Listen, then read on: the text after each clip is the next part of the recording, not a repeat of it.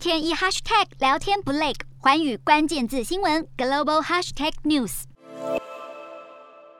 近期欧洲陷入能源危机，由于全球天然气价格飙涨，造成英国近三十家能源供应商走投无路，因此决定将使用最广泛的收费上限调升。英国天然气及电力市场管制局宣布，四月起，英格兰、威尔斯和苏格兰的消费者若没有和能源供应商签订固定合约，全年价格上限将调高六百九十三英镑至一千九百七十一英镑，大约新台币七万四千五百元。对此，英国政府表示，民众必须习惯这样的新生活。不过，家庭支出增加还有另一个原因。英国去年十二月通膨率已经来到接近三十年高点。英国民众四月不仅将面临能源费涨价，还要被新课卫生与社会照护税。另外，英国央行英格兰银行三号再度升息，更增添英国家庭财务压力。英国央行如市场预期，决议调升基准利率一码至百分之零点五，是二零零四年来首度连两次会议升息，并且启动缩减资产负债表，以抑制窜升的通膨。